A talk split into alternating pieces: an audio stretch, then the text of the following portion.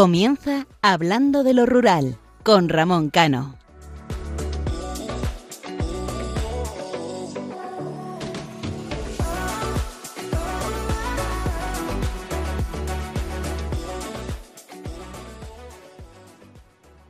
Buenas noches, queridos amigos.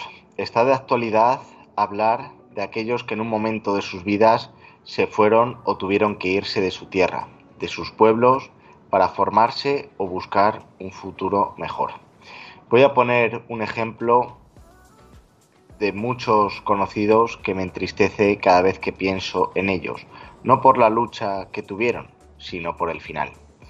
Aquellos jóvenes que en una época complicada para España emigraron con la esperanza de buscar un futuro próspero con la idea de hacer algo más que trabajar de sol a sol labrando las tierras atendiendo a los animales y ayudando a sus padres, sin cobrar ni percibir nada. Muchos de ellos se marcharon a Francia, sin entender apenas el idioma, y mucho menos saber hablarlo, con la intriga de qué les depararía el futuro, en qué trabajarían y si podrían, como dicen en mi tierra, hacer capital para ayudar a sus padres, hermanos e hijos que dejaron en aquella España de la posguerra. Sueños rotos que intentaron construir en el país vecino, trabajando como camareros, cortando pinos, en las porterías, limpiando casas o en otros muchos oficios que iban encontrando. Abrieron camino a otros familiares, amigos, que buscaban progresar como personas y sobre todo en el tema económico. A base de mucho trabajar, y cuando digo esto era finalizar un trabajo y comenzar otro, durmiendo poco, peleando mucho y disfrutando en el interior de sus conciencias de que estaban haciendo lo correcto. Vecinos y amigos que durante esa fatídica etapa de España se enfrentaron, pero que en el país galo cogían la sierra cada uno de un lado para hacer el trabajo, dejando de lado diferencias y uniendo virtudes, una generación que supo perdonar y mirar hacia adelante, formándose en los oficios, dando futuro y educación a los hijos que tuvieron. Hombres y mujeres que venían de toda la geografía española y que Francia fue su punto de unión en lo sentimental. Muchos de ellos, cuando tenían las vacaciones, venían a sus pueblos de origen, entrando con ese orgullo de haber prosperado, pero sobre todo con esa alegría de volver de reencontrarse con su gente y vivir esas tradiciones que no podían disfrutar en su lugar habitual. Construyeron sus casas a capricho, pero sin olvidar el esfuerzo que día a día hacían. Poco a poco los hijos iban creciendo y llegaba esa situación complicada de decidir si quedarse o volverse a su tierra.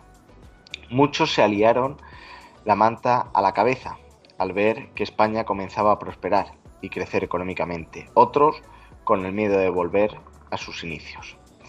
Poco a poco se iban haciendo mayores y el único sueño que tenían, ya que no pudieron volver, era pasar los últimos momentos de su vida en sus pueblos. Un triste sueño que solo algunos privilegiados pudieron cumplir. Por eso, desde este programa quiero rendir un homenaje a todas aquellas personas que un día se marcharon ya fuera Francia, Alemania, Inglaterra, Sudamérica u otros países o partes del mundo. Bienvenidos nuevamente al programa Hablando de lo Rural, el programa que da voz a los pueblos, defiende la vida en los municipios y denuncia las injusticias que sufre el medio rural. Les habla Ramón Cano y me acompaña mi amigo y colaborador Isaac Palomares. Les recuerdo que nuestro programa es cada 15 días, los domingos, de 12 de la noche a 1 de la madrugada, aquí en Radio María, tienen una cita con Hablando de lo Rural. Pueden interactuar con nosotros y participar a través de nuestro email hablando de lo rural arroba radiomaria.es. Les repito, hablando de lo rural arroba radiomaria.es y a través de nuestra página de Facebook hablando de lo rural les animo a que la sigan. Y si quieren escuchar los programas anteriores, lo pueden hacer en el podcast. Comenzamos.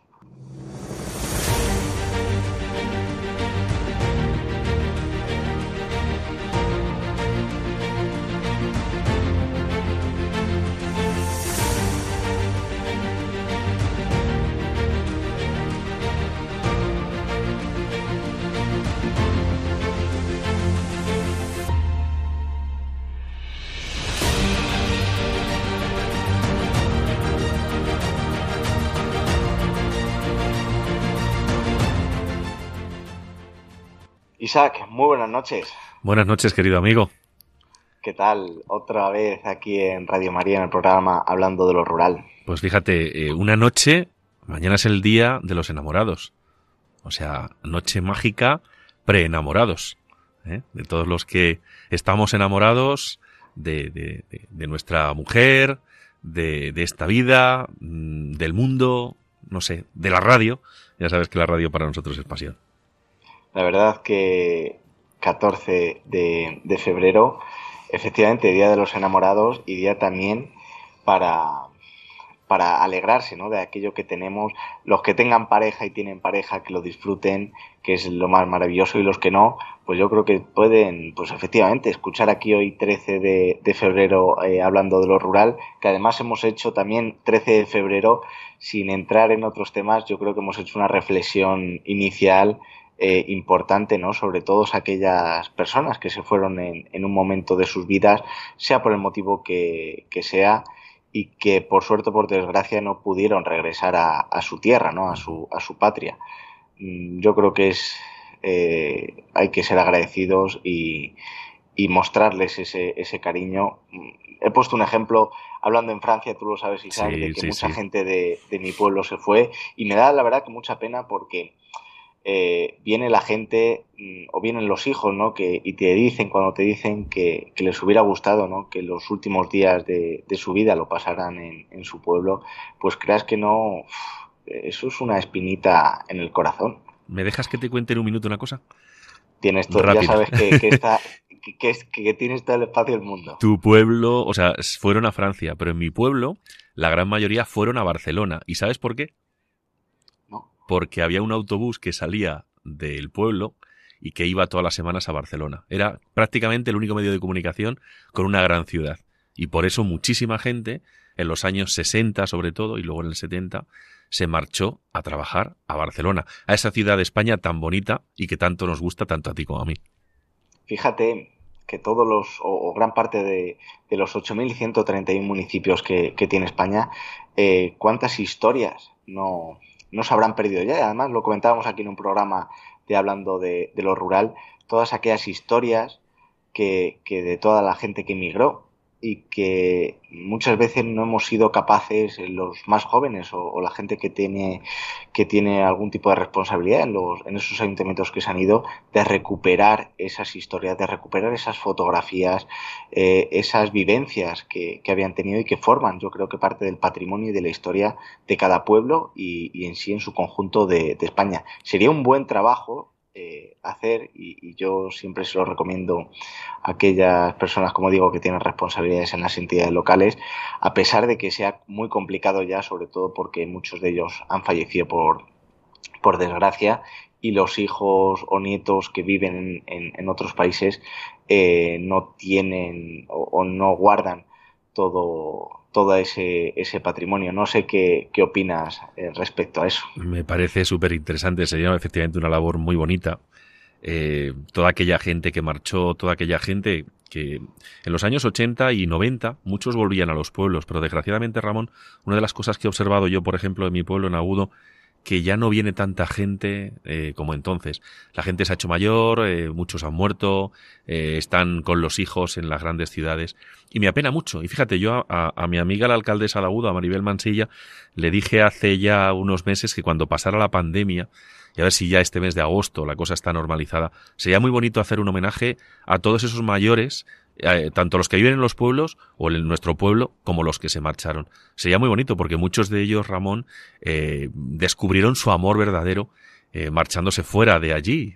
Seguro que tú tendrías que contar alguna historia muy bonita de amor en tu familia que surgió en, en Francia, ¿no? Pues el amor verdadero es de lo más bonito que hay y creo que sería una labor fantástica y que desde aquí, desde hablando de lo rural, pues tenemos que, que impulsarlo a ver si lo conseguimos lo que viene siendo el arraigo, ¿no? De, de, todas las personas de los pueblos. Tú comentabas en Agudo, yo en mi pueblo, en el Arenal, pasa exactamente igual. Eh, eh, cada vez viene menos gente porque ya también son generaciones que ya tienen noventa y tantos años aproximadamente, pero que tienen hijos y tienen nietos y yo creo que eso es lo que hay que, que recuperar, ¿no? Ese arraigo con sus raíces, con sus pueblos, de, de sus abuelos, de sus padres. Bueno, aquí estamos en, hablando de lo rural y estoy convencidísimo que, entre todos eh, lo conseguiremos.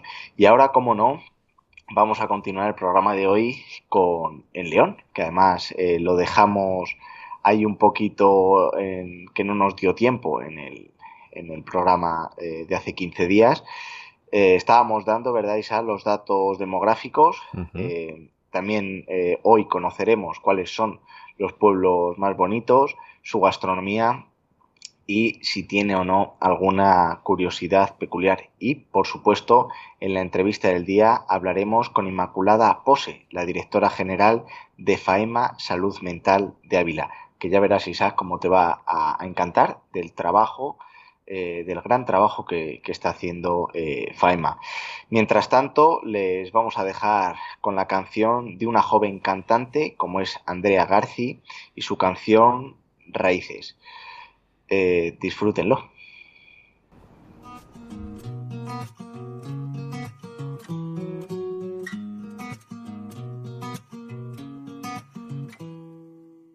No pretendo descuidar mi corazón. A partir de ahora soy yo la carne de cañón y procuraré no pisarte en los bailes de salón. Reconduciré la estampida de caricias con formol.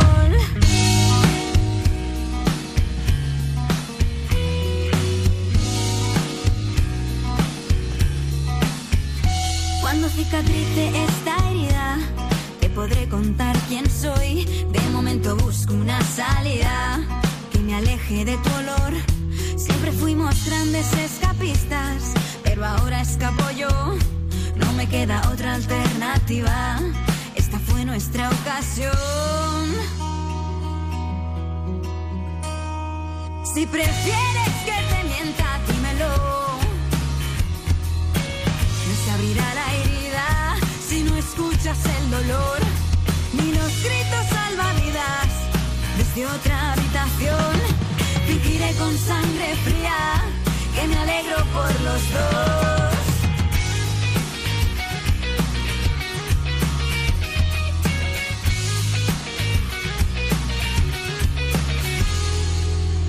Mis raíces ya no están en cuarentena. Se enredan por querer encontrar ese tesoro bajo tierra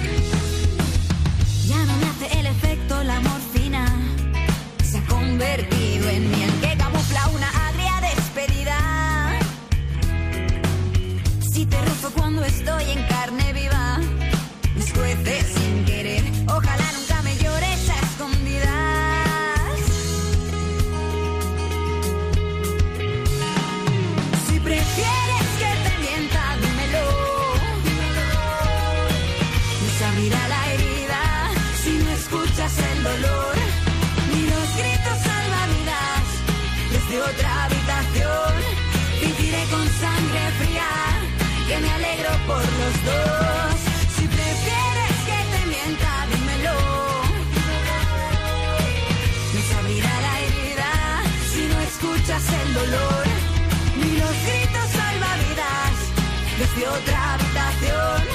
Fingiré con sangre fría que me alegro por los dos.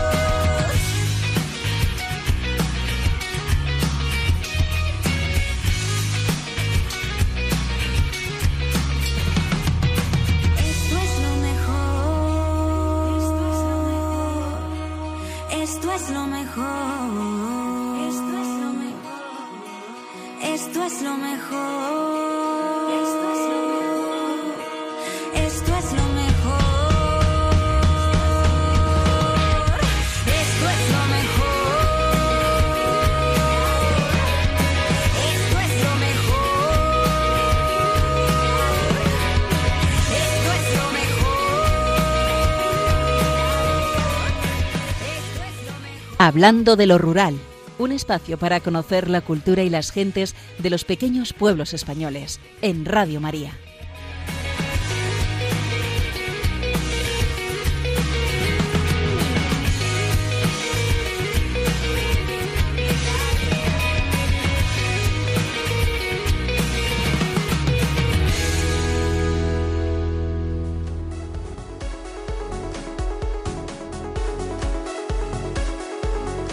La voz de los pueblos.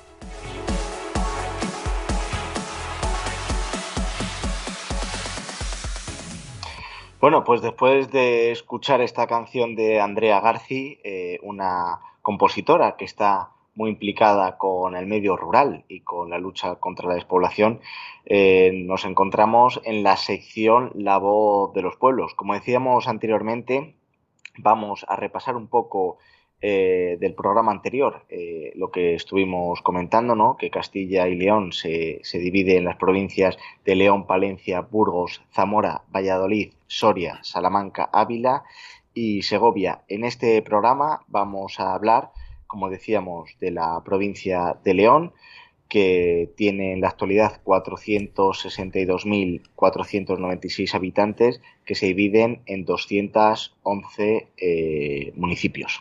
La provincia de León se divide en las siguientes comarcas: El Bierzo, La Cabrera, Esla Campos, la Montaña de Luna, la Montaña de Riaño, el Páramo, Tierra de Astorga, Tierra de la Bañeza, Tierra de León y Tierra de Sahagún. La situación demográfica de la provincia de León, si recordáis, eh, no se le escapa a nadie. El drama de la despoblación sigue incrementándose en las zonas rurales. Despoblación, España vaciada, crisis demográfica, pueblos en peligro de extinción. Estos se han convertido en algunos de los términos más habituales que acompañan a cada actualización del padrón en la provincia de León, y la realidad es tan dramática como la pintan todos ellos. Cada vez hay menos leoneses, al menos viviendo en su tierra, y la pérdida de población avanza como una oleada de la COVID-19, aunque sin opción a corto plazo de lograr que la vertical se doblegue. Este año 2020, los datos publicados por el Instituto Nacional de Estadística han revelado que no todos los pequeños municipios de la provincia perdieron habitantes. El problema demográfico de León es que no ganaron tantos nuevos habitantes como se perdieron en otras zonas, como por ejemplo la capital. Y es que en la media de todas las localidades, León no frena su hemorragia demográfica y pierde 4.733 habitantes durante el año 2020. A la cabeza se sitúan León y Ponferrada. La capital leonesa perdió un 1,59% de población, lo que supuso la marcha de 1.977 personas. Por su parte, la capital berciana mantiene un saldo negativo de un 1,18% respecto al año 2019, lo que supone una pérdida de 762 personas. A la cabeza, en relación a los porcentajes de pérdida de población, se sitúa Fuentes de Carvajal. El pequeño municipio del sur de la provincia perdió en 2020 hasta un 12,9% de su población, aunque en los términos absolutos eso conlleva 12 personas menos. Por otro lado, hay muchos municipios que ganan población, pero no sirve para compensar todos los leoneses que se han ido. A la cabeza de todos está Quintana y Congosto, con un incremento poblacional del 9,6%, pero esta cifra tan solo supone 36 habitantes más en el municipio. El saldo del conjunto de la provincia en el año 2020, que es de donde se tienen los datos del Instituto Nacional de Estadística, es desalentador. Y a pesar de los nuevos nacimientos y las personas que se han podido retornar a su tierra o que se han querido instalar en la provincia, han, han sido muchas más las personas fallecidas o las que se han visto obligadas a emigrar. León pierde, como decíamos anteriormente, 4.733 habitantes durante el año 2020. Recordamos que en el año 2020 hubo un incremento en los censos de población debido al COVID-19 y, que hizo que mucha gente se empadronara en los pueblos para poderse mover. Pero los datos que el Instituto Nacional de Estadística publicará eh, ahora en, en 2000, de, de 2021 no parece que vayan a ser muy alentadores volviendo otra vez a la realidad actual. Si una zona de la provincia se ha visto afectada de forma más dolorosa por la despoblación, es la comarca del Bierzo. El fin de la minería, acompañado de la falta de infraestructuras, ha sido una auténtica losa que a muchos pueblos les ha hecho que no puedan levantar cabeza. León cuenta, según el último censo, con 11 núcleos de población urbanos que se han quedado desiertos de forma literal. Y es que hasta 88 núcleos de población de León ya cuentan con 10 o menos habitantes y se sitúa en un serio peligro de extinción si no se fortalecen eh, las políticas reales para devolver la vida a estos lugares. Y además, hoy, 13 de febrero de 2022, siendo las elecciones autonómicas de Castilla y León, desde hablando por lo, desde hablando por lo rural, eh, de lo rural, perdona, esperemos que se implementen medidas reales y efectivas en todo el territorio de Castilla y León y en todos los pueblos. Y ahora vamos siempre a la parte que más nos gusta, que en este caso es eh, conocer los pueblos más bonitos de León y su gastronomía. Y empezamos por Peñalba de Santiago. Conocida antiguamente como Santiago de Peñalba, es una tranquila localidad que se halla en la zona occidental de la provincia de León. Es una pedanía perteneciente al municipio de Ponferrada, ubicada a más de 1.100 metros de altitud sobre el nivel del mar, en la cual viven una veintena de vecinos.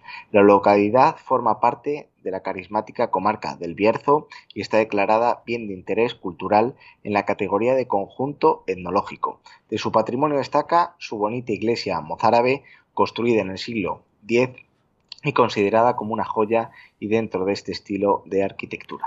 Astorga. El municipio de Astorga se encuentra en la zona central de la provincia de León, Ubicada a una altitud de 869 metros sobre el nivel del mar, su censo supera los 11.000 habitantes. Forma parte de la comarca de Tierra de Astorga. Astorga ha vivido abundantes acontecimientos históricos que han dejado una profunda huella en ella en forma de obras como la Catedral de Santa María, el Palacio Episcopal, el edificio en el que se aloja el ayuntamiento en la actualidad, el Santuario de Fátima, la Iglesia de San Andrés, el Convento de Santa Clara o la Capilla de la Veracruz, entre otras muchas. Muy recomendable es también una visita a su museo del chocolate. Y tenemos Castrillo de los Polvazares. Castrillo de los Polvazares es una localidad perteneciente al municipio de Astorga y que se sitúa a 872 metros de altitud sobre el nivel del mar, en la Maragatería, en ella viven unas 80 personas. Se trata de un bonito pueblo de calles empedradas y casas construidas también en piedra, que conserva todo el encanto de antaño, declarado muy merecidamente conjunto de, histórico, artístico. Entre su legado arquitectónico podremos ver obras como la iglesia de San Juan Bautista o los puentes sobre el río Jerga, el Nuevo y el Viejo. Hospital de Órbigo. Es un municipio que se halla en la zona central de la provincia de León, a 820 metros de altitud sobre el nivel del mar. Pertenece a la comarca de Ribera del Órbigo y su censo no alcanza el millar de habitantes. De su patrimonio histórico sobresale el llamado Puente del Paso Honroso, un puente medieval que data del siglo XIII y bajo el cual discurre tranquilamente el río Órbigo. En el término municipal de la localidad podremos ver también la antigua calzada romana. Y, como no, Ponferrada, es una ciudad de la provincia de León, capital de la comarca del Bierzo y se ubica a una altitud de poco más de 500 metros sobre el nivel del mar, en el punto justo en el que los ríos Boeza y Sil juntan sus aguas. La ciudad tiene un censo que ronda los 65.000 habitantes. Ponferrada posee un patrimonio arquitectónico abundante y extenso, con las importantes obras entre las que destacaremos el castillo templario del siglo XII, la Basílica de la Encina, el monasterio de San Pedro de Montes, la iglesia de Santiago de Peñalba o la iglesia de Santo Tomás de las Ollas. En la ciudad encontraremos también varios museos, algunos tan atractivos como el Museo de la Radio, nunca mejor que mostrarlo aquí en Hablando de lo Rural, y el Museo Nacional de la Energía. En las afueras de Ponferrada podremos ver uno de los parajes más curiosos y peculiares de nuestra geografía, el conocido como, con el nombre de las médulas, las antiguas minas de oro explotadas por los romanos, declaradas actualmente Patrimonio de la Humanidad por parte de la UNESCO. Balboa. Es otra de las localidades que se encuentran entre las consideradas como las más bonitas de León. Forma parte de la conocida comarca del Bierzo, ubicándose a 684 metros de altitud sobre el nivel del mar. Tiene un censo de poco más de 300 eh, habitantes. La localidad se halla en un bonito entorno natural, en pleno valle del río Balboa, y posee un considerable patrimonio, entre cuyas obras se encuentra su castillo del siglo XIV, la iglesia de Santa Marina, la casa de la gente y sus tradicionales payozas. Molina Seca, otra localidad de la comarca de, del Bierzo, ubicado a 580 metros de altitud sobre el nivel del mar. Es un pueblo tranquilo, cuyos habitantes no llegan a los 900. Por su término municipal discurre el río Meruelo.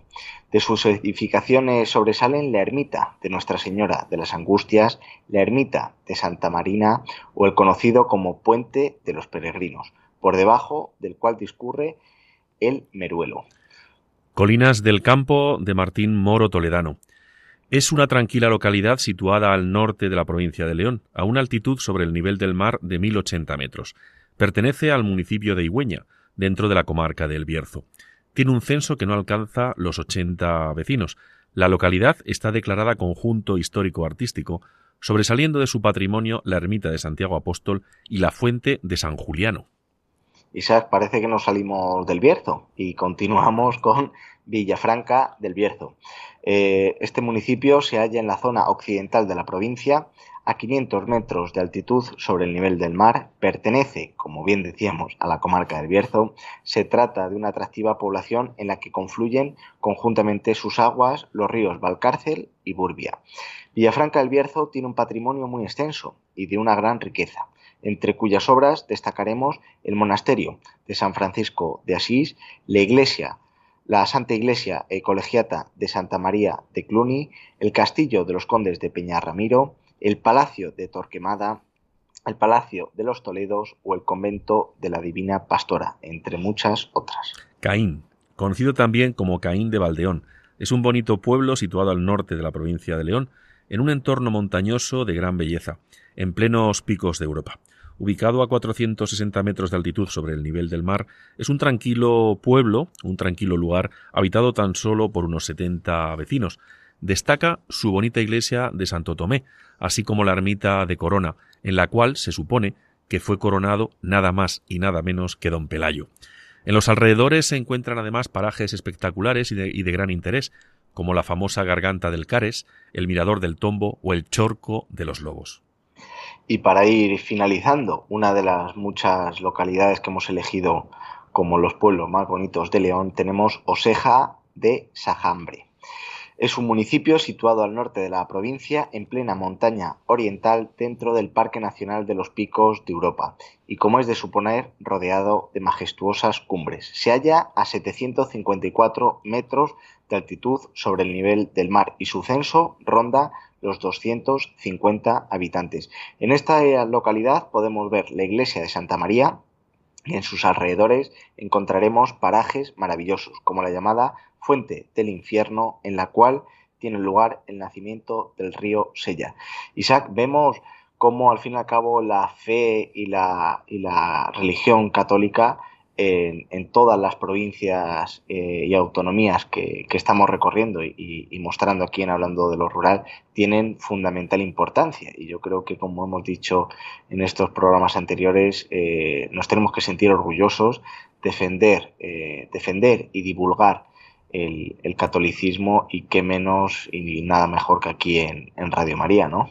Así es, eh, está claro que España sin, sin, Jesús, sin el catolicismo, no sería nada todas o casi todas nuestras tradiciones, costumbres, muchísimos edificios son religiosos y muestran que, que somos un pueblo históricamente eh, religioso, católico, con una profunda fe y que vivimos eh, esas, esas fiestas llenas, llenas de amor por, por, por, por Cristo, y tenemos que seguir defendiéndolo, Ramón. Hay muchísimas cruces eh, en toda España y, esas cruces están en la, en, la, en la mente y en el corazón de, prácticamente todos los españoles. Lo que me llama mucho la atención de estos pueblos que hemos estado comentando es eh, que al ser pueblos tan bonitos y, y eh, sus censos de, de población son tan bajos. Yo creo que esto lo hemos visto ya no solamente aquí en León, sino en Galicia, en Asturias, en Cantabria incluso en el País Vasco y ahora eh, que hemos entrado en Castilla y León vemos cómo mm, los censos de pueblos turísticos que tienen tanto que visitar, tanto patrimonio que, ver, eh, siguen bajando. Sí, y a mí hay una cosa, Ramón, que me preocupa profundamente, es cómo se va a mantener ese patrimonio religioso que tenemos eh, por todo el país. Es un problema. Antes eh, se mantenía, se cuidaba, pero ahora muchísimos eh, pueblos se van desgraciadamente vaciando y va a caer en manos de desaprensivos, de ladrones. Eh, me acuerdo hace muchos años había un holandés que se dedicaba a expoliar las iglesias de, me parece que era de Huesca, de, de Lérida o de Lleida, Girona, se dedicaba a llevarse prácticamente capillas, iglesias enteras, retablos, y muchos de ellos están en Estados Unidos y en otros países del primer mundo. La verdad que perder eh, todo ese patrimonio y toda esa historia, como decíamos anteriormente, que es historia eh, de España, da, da, pena, ¿no? Y ahora, cómo no, vamos a, nuestro plato fuerte de, este segundo programa del mes. Vamos a coger el babero, porque siempre que hablamos de, gastronomía y más a estas horas de la madrugada, eh, nos pone un poco pues bueno, nos empieza a entrar hambre, ¿no, Isaac? Yo creo que... Es la hora de la recena, que se dice en muchos sitios. Vamos a empezar, cómo no, por esa morcilla de león, uno de los productos más representativos eh, de, de la provincia. Es, como no, como decíamos, su morcilla, que veremos la diferencia que tienen, por ejemplo, con el resto de morcillas del resto de provincias, entre ellas la morcilla que es eh, más conocida como es la morcilla de Burgos. Se trata de uno de los sabores más populares de la gastronomía leonesa, para aquel que no lo conozca, y que podrá degustar en cualquier rincón de la, provincia. Eh, estar en León y no probar su morcilla es cuanto menos un sacrilegio culinario olvídate de la dieta por unos días, si estás en ello ahora que hemos empezado el año, y recuerda que una buena comida puede ser el motivo eh, que estás buscando para practicar deporte, después de comerte, como no, la morcilla. Hablábamos de la morcilla, que es típica eh, en la matanza, y está elaborado de sangre de cerdo y cebolla. Esta no lleva arroz. Eh, la cecina de león, otro, otra otro gran plato eh, muy típico y que gusta muchísimo, yo creo que a todo el mundo. Si la morcilla de león es uno de los clásicos de la cocina leonesa, vamos a por este segundo. Visitar León y no probar la cecina es un error garrafal, un error de manual. Además, al igual que la morcilla, eh, hay que comprarla para llevar.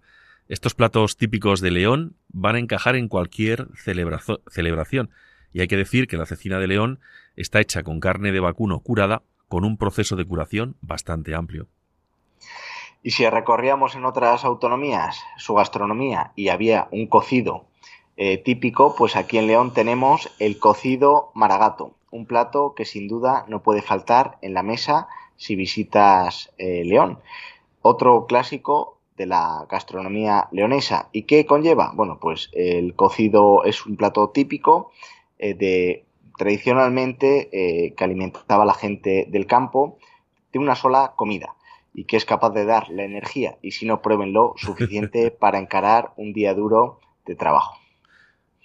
se puede tener, perdona Isaac, que se me había olvidado que lo, en el cocido debes tomar primero la carne y después los garbanzos y para concluir la sopa, pero en algunos sitios es al contrario. Sí, en mi tierra es, es al contrario. Eh, ¿Tú has, te lo has tomado alguna vez? Sí, lo que pasa que yo, a mí porque me lo iban poniendo en ese orden. Si no, yo estoy acostumbrado primero a tomar eh, la sopa, luego los garbanzos con, junto con la verdura y, para finalizar la carne. Fíjate que, cómo se cambia el, orden de, en función de las provincias. Yo tengo un amigo, Vituki Delgado, que le mando un abrazo, que sé que nos está escuchando, que es un gran organizador de cocidos eh, maragatos y efectivamente él es el que me ha enseñado a comerlo así. Pero te digo una cosa, Ramón, si eres capaz de comértelo todo, ¿cómo se nota que era un plato eh, contundente para trabajar en el campo? Y ahora en estos tiempos, en el campo, desgraciadamente se trabaja poco. Y digo eso, desgraciadamente. El siguiente plato típico es el botillo del Bierzo. Si quieren conocer uno de los productos más peculiares del Bierzo, ese es el botillo. Es el auténtico rey de la comida típica berciana y es el plato estrella en fiestas y celebraciones, sobre todo en invierno. Costilla y rabo de cerdo son sus ingredientes básicos, pudiéndole añadir lengua, carrillera, paleta, espinazo. A todo ello se le añade sal, pimentón y ajo, aditivos autorizados y especias, especias naturales. Y todo se mete dentro de una tripa que se cura y se, cuando se abre se va sacando y es un auténtico manjar. Y ahora nos vamos a ir al bacalao al ajo arriero, una de las formas de prepararlo y que también es un plato muy típico de León. Se cree que su origen eh, se encuentra en un plato que preparaban los arrieros hace muchos años. Una eh, receta sencilla donde sus ingredientes son el bacalao, ajos, pimentón picante, aceite de oliva y sal. Frito el bacalao se aparta y se fríen en el mismo aceite los ajos laminados. Una vez dorados se aparta y se añade en el mismo aceite el pimentón. Tener mucho cuidado porque esto lo pasa también aquí en Ávila en las patatas revolconas. Dejar el aceite de lado, que no esté en el fuego, que si no se quema. Y para finalizar se le añade eh, sobre el bacalao y nada más y nada menos que a comerlo. La verdad, Isaac, que recorremos los pueblos, nos encanta, eh, vemos su gastronomía, nos encanta, ya lo único que falta, de verdad, y aquí en Hablando de lo Rural y en Radio María lo vamos a reivindicar y lo vamos a pelear, es que los pueblos eh, no se cierren, que haya oportunidad para el medio rural y todos sus habitantes que, que viven en ello. Y yo creo que estamos haciendo un buen trabajo y seguiremos haciéndolo. No sé yo qué opinión tienes tú, que me imagino que será la misma. Totalmente de acuerdo. Pero hay una cosa también que tenemos que tener clara. Si antes hablábamos de que si los pueblos van desapareciendo, mantener el patrimonio histórico-artístico va a ser muy difícil, imagínate, Ramón, la cantidad de platos que se van a ir perdiendo. Eh, la globalización está muy bien, pero eh, la globalización en muchas ocasiones ataca a nuestros orígenes, a nuestros principios, a nuestros valores. Y tenemos que defenderlo, tenemos que sentirnos orgullosos de ello y para eso estamos aquí en Hablando de lo Rural. Lo hablábamos en el anterior programa con el secretario general de Alma Rural, ¿no? Eh, a través de esa manifestación o a raíz de esa manifestación que tuvo en Madrid el, 23 de, enero, de cómo poco a poco eh, se va perdiendo esa esencia eh, y ese, lo vuelvo a repetir, ¿no? Pero esa historia de, de España y, como no, de, su, de sus pueblos. Y como bien decías, ya no solamente es todo el patrimonio artístico y cultural y religioso eh, y todas esas vivencias e historias, sino también, eh, por desgracia, la gastronomía, esta gastronomía tradicional que yo creo que nos podemos sentir muy orgullosos y que esto sí que es realmente esa marca España que algunos quieren cargarse, ¿no? Y repito, estamos a 13 de, febrero, son las elecciones en, la Comunidad Autónoma de Castilla y León y esperemos que todos, eh, el reto demográfico y la despoblación, sea un punto en el que se encuentren, en el que se pongan de acuerdo y que esta comunidad, como decíamos en el programa anterior, la comunidad más extensa, ya no solamente de España, sino de Europa, eh, y que tiene tantas zonas que está sufriendo esta pandemia silenciosa como es eh, la despoblación, eh, se pongan medidas, mm, se ataje el problema y, Castilla y León y el resto del medio rural español tenga futuro, tenga vida, tenga casas que se abren y no que se cierran, tengan escuelas con, con niños, consultorios médicos y, como no, que esa historia poco a poco se vaya recuperando. Con mucho trabajo, pero como somos los castellanos y leoneses, Isaac, lo siento porque tú eres castellano y manchego, pero somos gente eh, trabajadora y, vamos a poner todo lo que esté de nuestra parte. Así que aquí dejamos la provincia de León y ahora eh, nos iremos a la entrevista del día.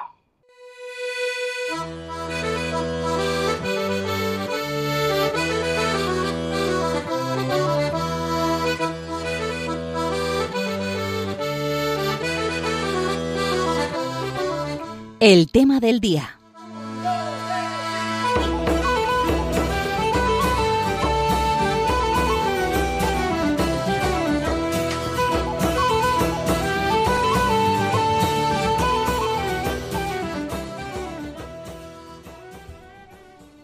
Y para ir finalizando el programa con esta música tan alegre, nos desplazamos desde León hasta mi tierra, la provincia de Ávila, que hoy tenemos eh, a la directora general de FAEMA Salud Mental, eh, Inmaculada Pose. Muy buenas noches, Inmaculada.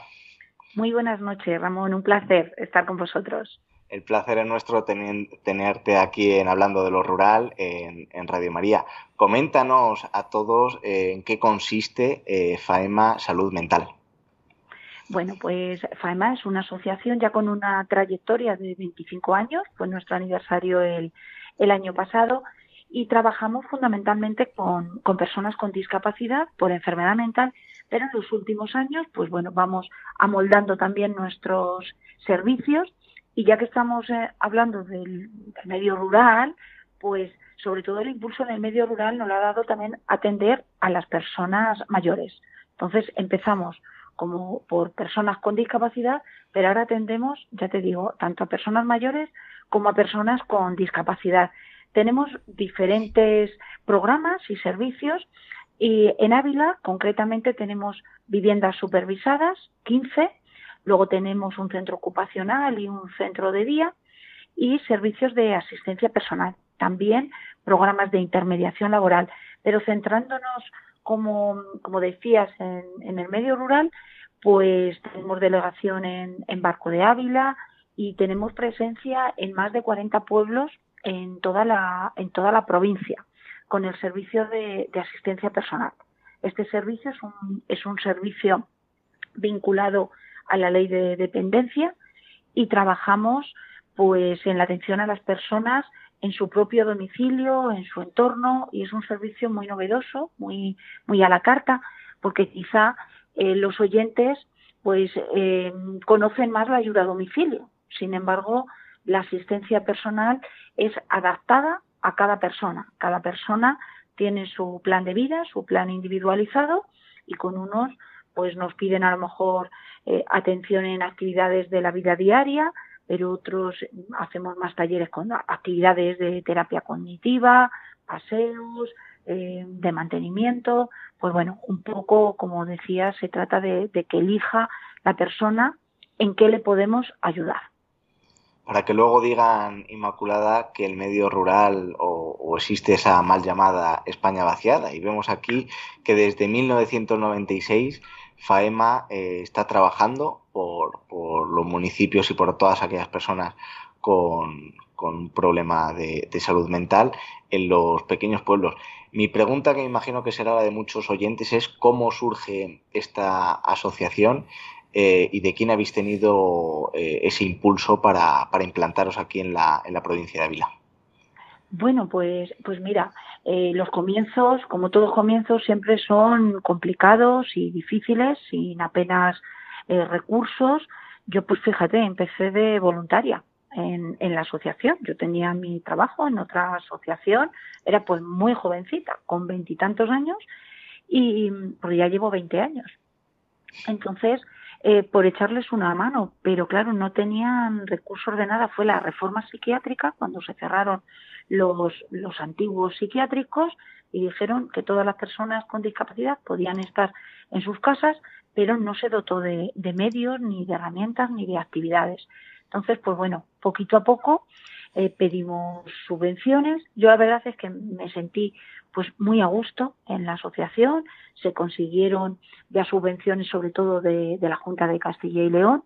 Se, y, ahí empezamos los, las primeras contrataciones, luego se contrató a, la, a una psicóloga, hicimos cursos de, de formación y poquito a poco pues fue, fue creciendo la asociación, pero fíjate que, que te hablo de que empecé yo de voluntaria y actualmente tenemos una plantilla de, de 126 trabajadores, es decir, 24 en el Centro Especial de Empleo, donde el 80% son personas con discapacidad, y en FAEMA 102. Pero es que fíjate, eh, Ramón, hablando de, de nuestros pueblos, hemos creado 50 puestos de trabajo en el medio rural quiero decir que, es una oportunidad. El servicio de, asistencia personal se consigue que las personas estén en sus pueblos, en sus casas, rodeados de, sus seres queridos y, generamos empleo.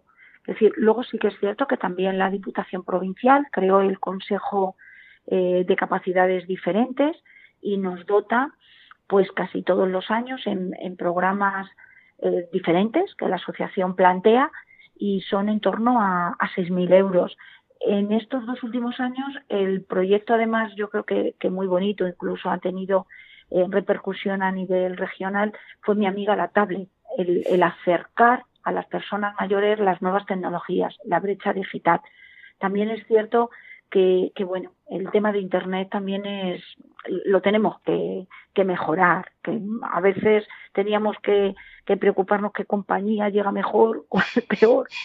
Y, bueno, porque la, la gente mayor y las personas con discapacidad no tenían ni siquiera Internet en casa. Entonces compramos las tablets con tarjetas, con, con datos y, y, bueno, hemos conseguido hacer videollamadas con los familiares, que es lo mal que se ha pasado cuando sabemos la vinculación que tienen muchos pueblos de Ávila con, con Madrid y que los hijos no podían salir de Madrid.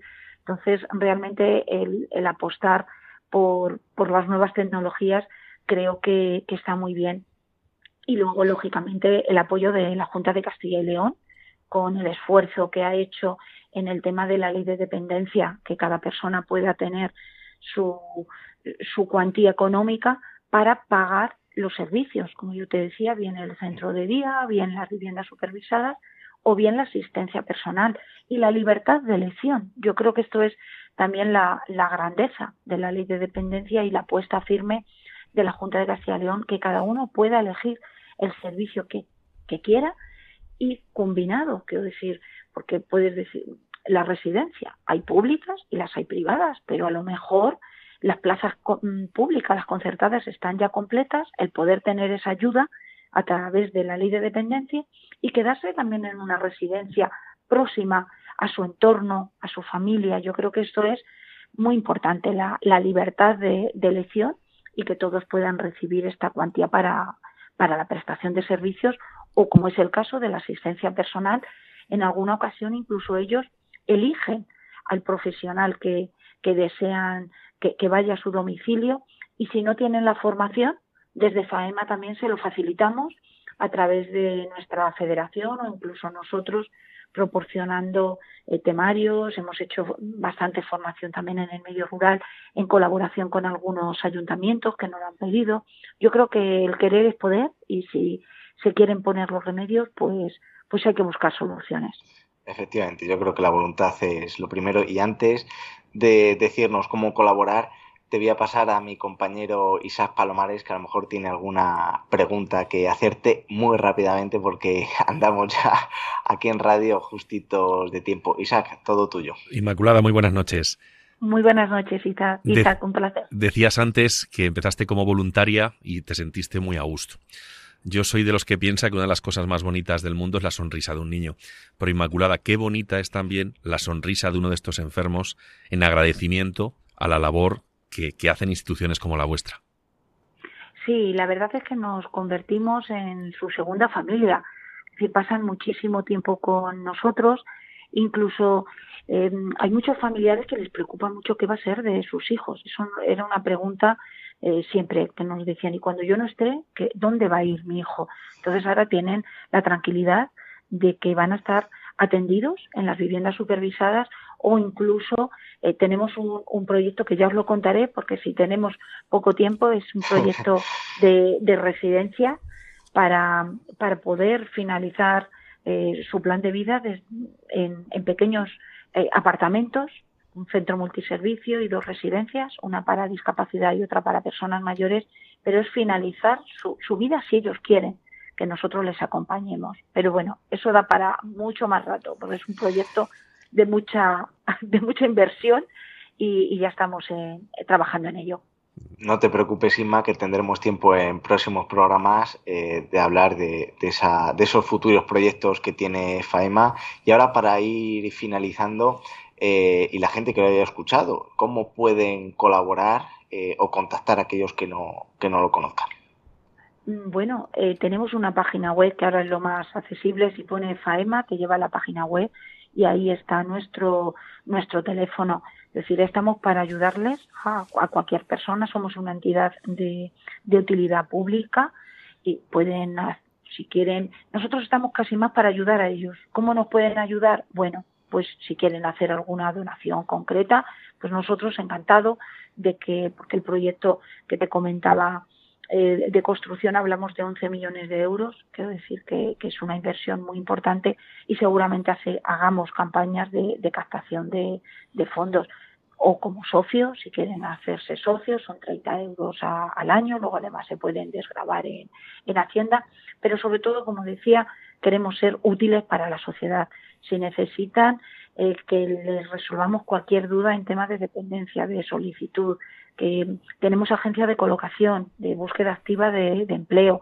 Si son empresas y necesitan contratar a, a cualquier trabajador, también tenemos currículum y agencia de colocación.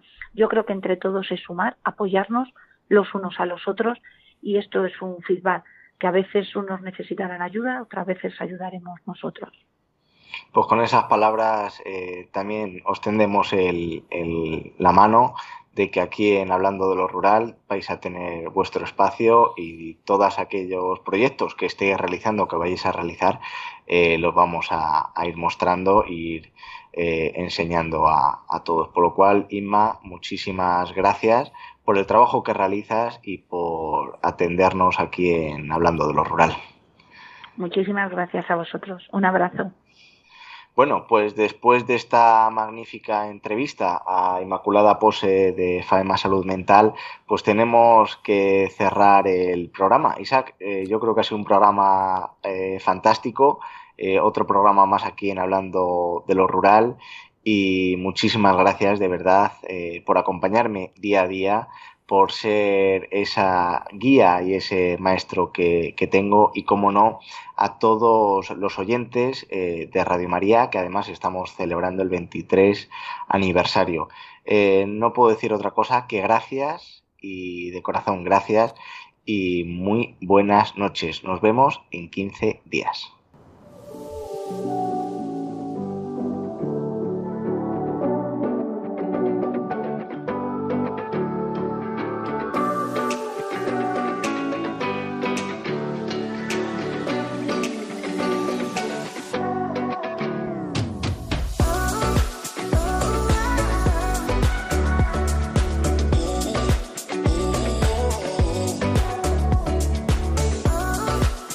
Han escuchado en Radio María Hablando de lo Rural con Ramón Cano.